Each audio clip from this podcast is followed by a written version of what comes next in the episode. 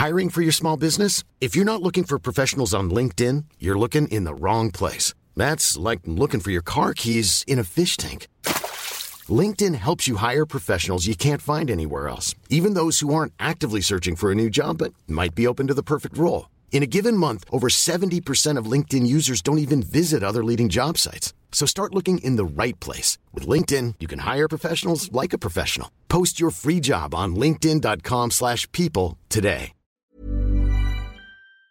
Bonjour à toutes et à tous, bienvenue dans le podcast là sur Big Rusty. Quel sport, quel sport que nous vivons puisque Israël Adesanya a pris sa revanche sur monsieur Alex Pereira par KO au deuxième round.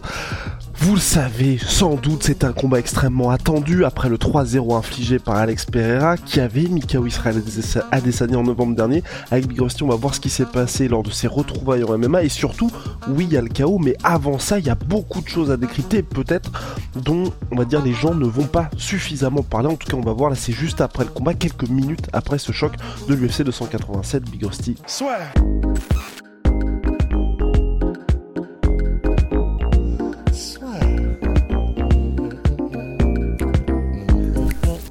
Sur le MMA avec une ibet.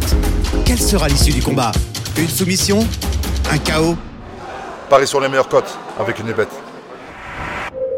Israël Adesanya a pris sa revanche et de quelle manière KO, vraiment vrai KO d'Alex Pereira? Oula, ouais. Impressionnant.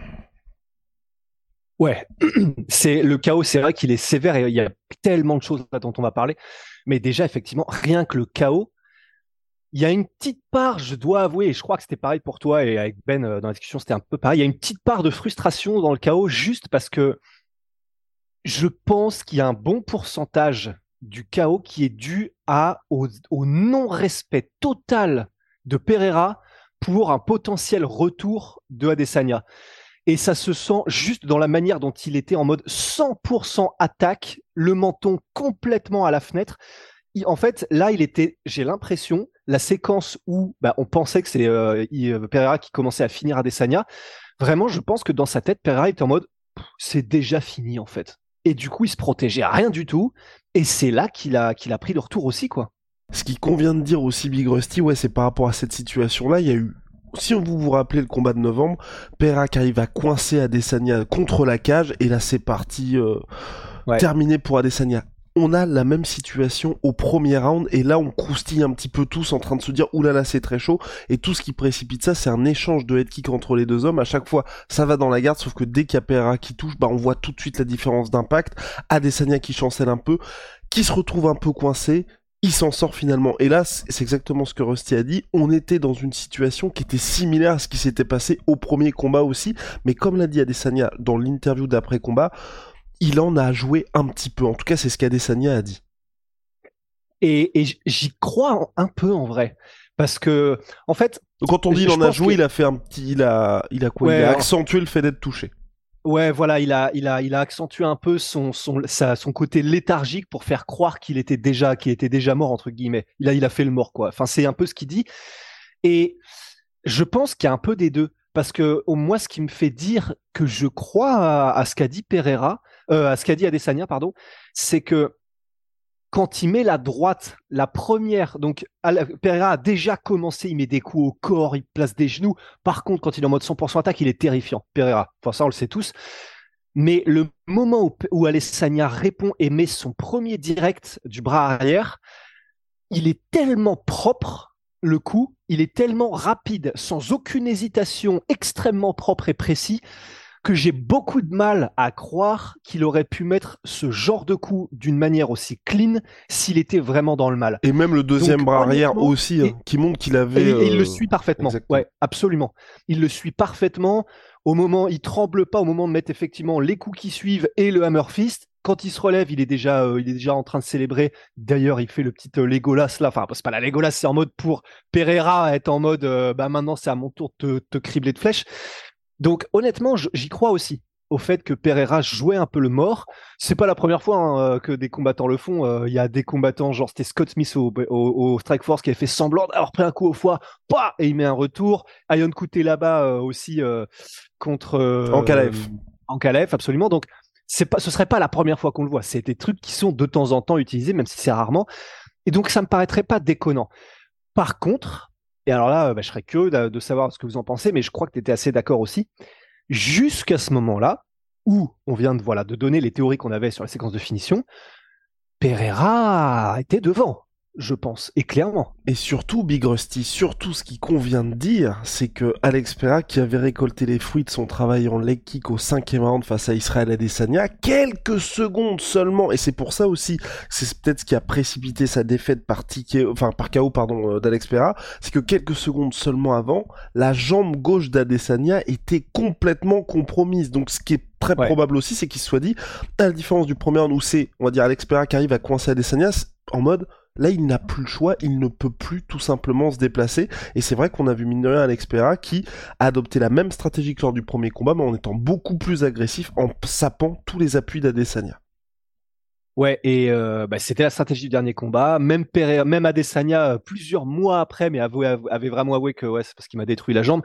Et là, on a vu le même game plan de la part de Pereira, et clairement, il avait du succès. Et on le voyait parce que il change, il change tout le temps de garde Adesanya, c'est vrai, mais quand tu changes de garde la seconde après avoir pris un coup de burin euh, dans le mollet ou dans, la cuisse, c'est qu'il y a un truc que t'as pas kiffé. On l'a vu plusieurs fois, et puis de toute façon, au-delà de ça, enfin, il n'y a pas besoin, y a pas besoin d'avoir fait Polytechnique pour savoir que quand c'est Pereira qui met les low kicks, que ça claque plein tibia, que ça fait un bruit, mais de un bruit de bison, euh, donc pétard bison, et que tu vois des années qui changent de garde, en fait, même au-delà du changement de garde, avec le bruit et avec il met pas forcément beaucoup la hanche Pereira, c'est ça qui fait qu'il est terrifiant même sur les high kicks, c'est que il engage pas beaucoup la hanche, mais il a une tête, il a une telle fluidité technique qu'il n'a pas besoin de ça pour te mettre KO ou pour faire très mal ou même pour te saper soit les appuis, soit s'il te les met au corps pour te saper le cardio. Donc c'est sûr et certain que les, que les low kicks de Pereira avaient un énorme effet dès le premier round, dès le deuxième. Et je suis d'accord avec toi, ça, comme tout était réuni euh, de la même manière que ça l'était au premier combat, en mode, ok, je vais péter les jambes. Ok, il commence à de moins en moins répondre et à se déplacer de moins en moins. Ok, là, il est dos contre la cage et je suis en train de lui mettre tout ce que je veux dans la gueule. I'm Sandra, and I'm just the professional your small business was looking for. But you didn't hire me because you didn't use LinkedIn jobs. LinkedIn has professionals you can't find anywhere else, including those who aren't actively looking for a new job but might be open to the perfect role, like me. In a given month, over 70% of LinkedIn users don't visit other leading job sites. So if you're not looking on LinkedIn, you'll miss out on great candidates like Sandra. Start hiring professionals like a professional. Post your free job on linkedin.com/people today. Bah, je pense que c'est à ce moment-là où Pereira, en fait, en plus, euh, je crois qu'il n'a jamais été Mikao en carrière, ni kickboxing ni MMA Pereira. En plus de ça, tu as une espèce de confiance quand tu n'as jamais été Mikao de ta vie qui fait que tu n'as peur de rien. Et ça, tous les combattants avant et après avoir été Mikao l'ont dit. T'as peur de rien quand t'as pas été Mikao. Et en plus, quand t'as le côté, c'est toi qui distribue les punitions généralement. Ouais, ouais, je, pense que Pereira était en mode, il va rien m'arriver, il est déjà cuit, je vais juste le terminer, poum, balle dans la tête, et puis on n'en parle plus. Et sauf que, bah, sauf que Adesanya était là. Et, j'aurais en vrai en te, posant une question, Guillaume. Ouais, ouais. Parce que, et c'est ce qu'on se disait aussi là juste avant, en vrai, alors, ok, peut-être que c'est euh, Adesanya qui en jouait un peu, peut-être que Pereira a, a pêché par cette confiance, mais il y a un truc sur lequel on est quand même d'accord tous les deux, c'est respect à Adesanya parce que il a été mis KO au dernier combat. On a vu, par exemple, Masvidal. Bon, c'était la première fois qu'il avait été KO, Masvidal, donc c'est un peu différent. Mais il n'a pas hésité, euh, Adesanya. Ok, il était en train de perdre le combat, mais il était, il pas peur, il n'était pas hésitant et il avançait. Et, et ça, on ne peut que lui, lui tirer notre chapeau, quoi. Entièrement d'accord, Big Rusty. Il y a même plusieurs fois, ça ne portait pas forcément ses fruits, mais où il n'hésitait pas à échanger à courte distance face à l'expert, montrant aussi cette volonté de. Enfin, c'est ce qu'on avait dit dans l'avant-combat. C'est ok, c'est peut-être pas la stratégie payante, mais perdu pour perdu à la manière de ce qui s'est passé Cyril Gann contre Tai Tuivasa. Faut complètement changer. Vous faites votre jeu habituel, ça ne marche pas, vous êtes en retard. Bah là, si vous tombez, autant tomber, mais avec euh, avec les honneurs, et au moins vous aurez peut-être une chance de vous imposer avant la limite. Et donc c'est ce qu'Adesanya a fait. Donc pour ça, franchement, moi je, suis suis entièrement d'accord. Je tire mon chapeau à Israël Adesanya, mais, mais Big Rusty, et c'est pas un petit mais. Là, on est dans une situation qui fera bientôt évidemment l'objet d'un autre podcast. Vous connaissez euh, la mille cris n'est jamais finie ici. Mais euh, moi, je pense qu'il y aura des retrouvailles entre les deux hommes et, et ça m'inquiète un peu, mine de rien, pour Israël Adesanya. Après avoir, avoir ce qui va, j'ai encore dit mine de rien, c'est terrible. On va voir ce qui va se passer pour, euh, pour Alex Pereira mentalement, parce que c'est vrai que c'est extrêmement difficile de revenir juste après un KO, comme l'a dit Big Rusty. Mais c'est premier KO, ouais. Premier KO en plus, à 35 ans aussi, ça commence à jouer. On sait qu'il est arrivé très tard à la pesée officielle, donc le cutting aussi joue pour Alex Pereira. Mais euh, moi, ce qui m'inquiète un peu pour Adesanya, c'est que là, sur le papier, bah, celui qui avait fait les, les meilleurs ajustements, c'était Pereira. Ouais. Ouais, ouais, il avait une, j'ai trouvé une meilleure gestion déjà des distances euh, dès le début. Alors ça peut être avec une approche euh, un peu différente, comme on a dit d'Adesanya, mais, mais j'ai trouvé ouais, vraiment que Pereira avait plus trouvé ses marques plus vite euh, que, que Adesanya, et effectivement au niveau des kicks, et même au niveau juste de, généralement, parce que même lorsque ça, ça passait en direct au corps, que ça passait... Enfin, je trouvais effectivement aussi que Pereira était juste mieux un peu dans tous les sens. Et même euh, lorsque Adesanya mettait bah, ce qu'il avait ce qui passait à chaque fois quasiment au premier combat c'est genre il met son direct il reste là boum et il lance le bras arrière en direct. Celui-là il passait plus du tout. Mais alors c'est peut-être parce qu'il passait un peu mieux lorsqu'il avait chopé la distance lors du premier combat et que là il a essayé en se disant bah, si ça marche au premier ça marchera là. Et du coup c'était pas aussi facile parce que Pereira là il était verrouillé tellement il était concentré. Mais en fait en vrai alors je suis d'accord mais mais très honnêtement, là, la dynamique, il y a moyen qu'elle change tellement. Parce que là, premier KO pris par Pereira, même si on sait que le mec, euh, c'est un héros de film, tu vois, c'est Clint Eastwood à la brésilienne, il a un vécu de malade. Mais bah, je pense qu'il y a un truc que tu peux pas, même avec tout le vécu du monde, quand tu as pris un KO comme ça, sévère, parce qu'il a mis du temps à se relever en plus, Pereira, comme ça, alors que tu étais sur ton coup, il y a moyen que ça le triquite un peu hein, euh, là-haut quand même. Hein. Non, oui, entièrement d'accord, Big Rusty. Et puis surtout, c'est vrai que, mine de rien, dans tout, dans tout le combat, quand on voyait Adesanya ultra focus, il y a aussi plusieurs moments dans le combat aussi qui étaient, comment, tu sais, sur le point de devenir iconique si Pereira s'imposait par contre comme le moment où Adesanya tu vois il met un peu le bouclier il se prend un jab la tête elle fait, fait Bill Bokeh tu te dis oulala tu sais que les trucs qui étaient annonciateurs d'un sale truc pour lui donc c'est vrai que t'as raison je ça peut potentiellement tout changer en cas de troisième combat entre les deux hommes, mais, vraiment c'est et pour euh, notre analyse de combat là, on minimise pas du tout ce qu'a fait Adesanya, c'est juste, je pense, tu vois, important de, de voir ça dans son ensemble et de se dire qu'il n'y a pas juste le chaos, parce que c'est vrai que c'était, c'était quand même assez compliqué pour Adesanya jusque-là dans le combat. Et, euh, mais, mais en tout cas, la stat qui est assez ouf, 8 victoires en combat pour le titre middleweight pour Adesanya, deuxième plus grand nombre de victoires derrière Anderson Silva dans la catégorie avec 11 victoires pour Anderson, donc euh, chapeau. Ouais, ouais, ouais c'est tellement voilà ça je peux te dire qu'on va en parler dans des podcasts à venir mais c'est tellement intéressant là du coup la, dynamique qui se profile parce que effectivement qu'est-ce que tu fais? Tu fais le troisième combat direct parce qu'on était en train de se dire et on va on va en parler on va en parler après après dans notre podcast euh, la carabine copain. Mais qu'est-ce que tu fais de Pereira si tu lui donnes pas la revanche? Alors ils vont probablement lui donner. L'avantage qu'il y a, c'est que tu peux là, en attendant, faire un combat, je sais pas, euh, bah Whitaker Costa si jamais tu fais pas un Costa Ramzat, mais comme il a battu tout le monde à part ça, Adesanya, bon, bah, tu vas pas faire de revanche avec les Vettori, Whitaker, etc. Et qu'il y a personne qui monte aussi directement. Et qu'il y a personne qui monte directement. Donc probablement qu'ils vont. Et puis en plus, euh, là, bon, pour l'UFC, c'est du pain béni, quoi. T'as deux combats, deux KO, des scénarios rocambolesques. Bah, c'est, vas-y, euh, c'est bon, ça, ça pue le pay-per-view à 300 km. Mais s'il n'y avait pas eu le troisième combat, c'était compliqué potentiellement pour Pereira parce que tu peux plus monter en light heavyweight en mode euh, bah c'est la faucheuse qui arrive parce qu'il vient d'être mis donc ça c'était plus compliqué à vendre. En middleweight, si jamais ils étaient passés à autre chose, bah ils le mettent contre les top 10 euh, qui ne sont pas euh, Sean Strickland avec un game plan atroce, bah probablement qu'il se fait qu'il se faisait battre. Donc là effectivement c'est on passe, c'est marrant comme la dynamique vient de changer, on passe donc là dans, la, dans le côté, c'est la dernière chance pour Pereira peut-être.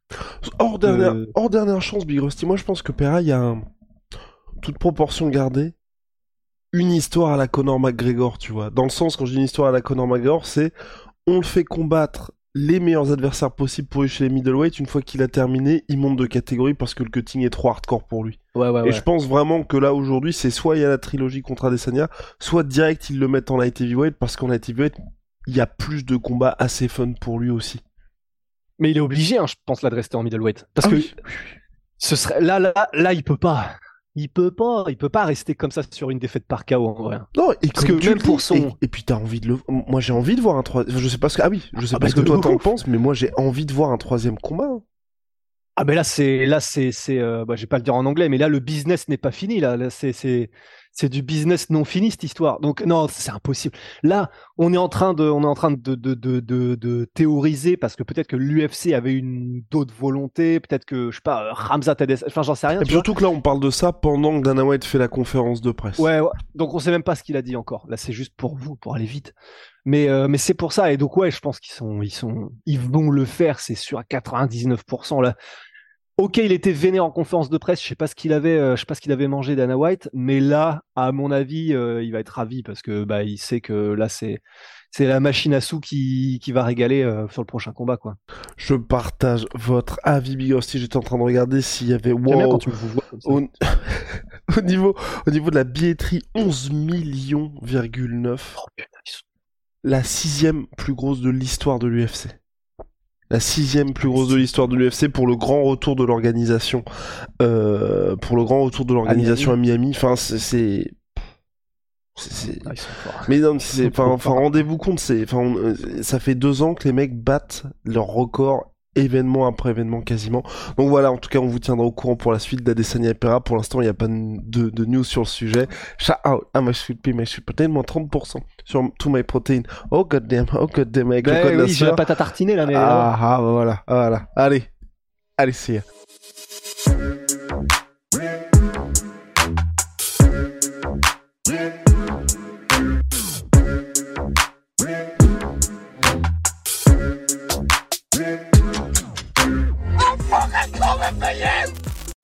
Et voilà, c'est la fin de votre épisode du podcast La Sœur. Si ça vous a plu, n'hésitez pas à nous mettre les 5 étoiles sur Apple Podcast ou sur Spotify. Vous pouvez aussi nous laisser un petit commentaire, ça nous aidera beaucoup.